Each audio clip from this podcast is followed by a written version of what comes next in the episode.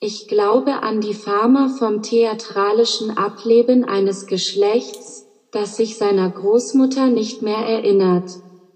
Der Zug fährt in meinem Rücken und vor mir hängt diese Tasche. Sie ist hässlich, geschmacklos, aus billigem Plastik und erinnert an eine Tischdecke. Schwindelig wird mir, denn meine Blicke drehen sich im Kreis.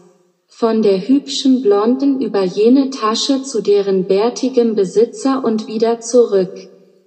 Der Bärtige schläft, die Blonde liest und ich beschäftige mich mit meinem Brotbeutel.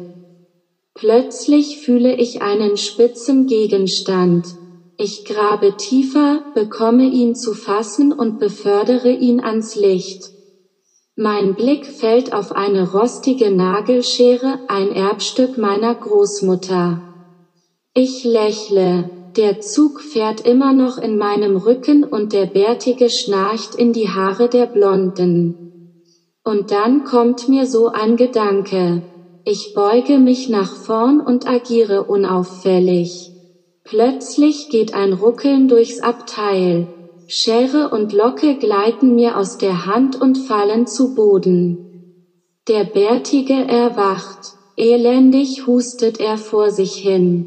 Er entdeckt die Nagelschere und die Haarlocke vor seinen Füßen, räuspert sich, blickt in die Runde und greift danach. Just in diesem Moment äugt die Blonde über den Zeitschriftenrand, fasst sich entsetzt ans Haar, springt auf und brüllt. Mein Gott!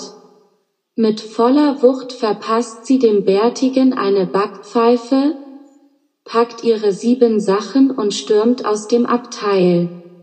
Ich springe ebenfalls auf, entreiße dem Bärtigen die Nagelschere samt Locke und bellt ziemlich überdreht. Unglaublich, unglaublich. Dann verlasse ich ebenfalls das Abteil. Ich kann mich an so manche Backpfeife meiner Großmutter erinnern. Aber was mir noch mehr in Erinnerung ist, ist ihre abgrundtiefe Abneigung gegenüber billigen, hässlichen Taschen.